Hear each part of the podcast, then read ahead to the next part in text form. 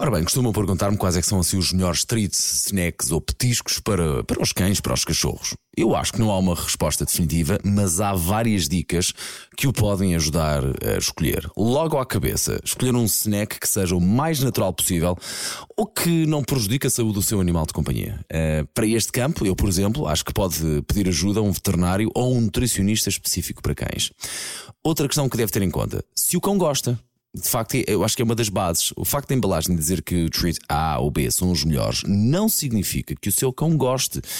Por isso, em cada caso, eh, em caso de compra, eh, opte sempre, se possível, por uma pequena amostra ou por uma embalagem pequena para perceber se vai fazer sucesso junto do cão ou se o cão não vai gostar e assim acaba por uh, poupar dinheiro, eventualmente. Deve ter também aqui em conta o quê? Em conta a frequência com que vai dar, pois não queremos que o seu cão se habitue e torne vulgar um determinado petisco e ao mesmo tempo não queremos também que o seu cão passe a ser obeso pela quantidade de petiscos, snacks e treats que, que come ok? No meu caso, eh, eu aposto sempre na, ração, habitualmente aquela que a minha cadela come.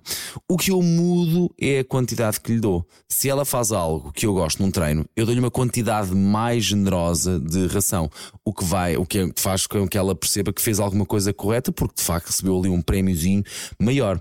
Se ela simplesmente apresenta comportamentos normais, eu também não recompenso, reforço, não lhe dou de comida mais do que aquilo que ela mereceria. Comigo, pelo menos, funciona. Portanto, no caso da ração, aumentar um pouco a proporção e funciona como se fosse um treat mais generoso.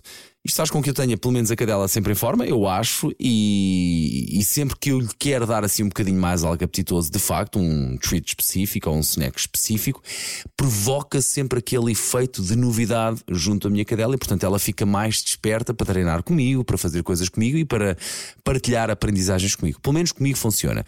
Ficam aqui algumas dicas e volto a bater aqui numa tecla. Uh, consulta um nutricionista para cães ou o seu veterinário, que ele é capaz também de ter uma boa palavra uh, para lhe dar neste assunto assunto. Até ao próximo episódio e obrigado uh, por, ter, por ter estado comigo aqui neste Andar à Trela.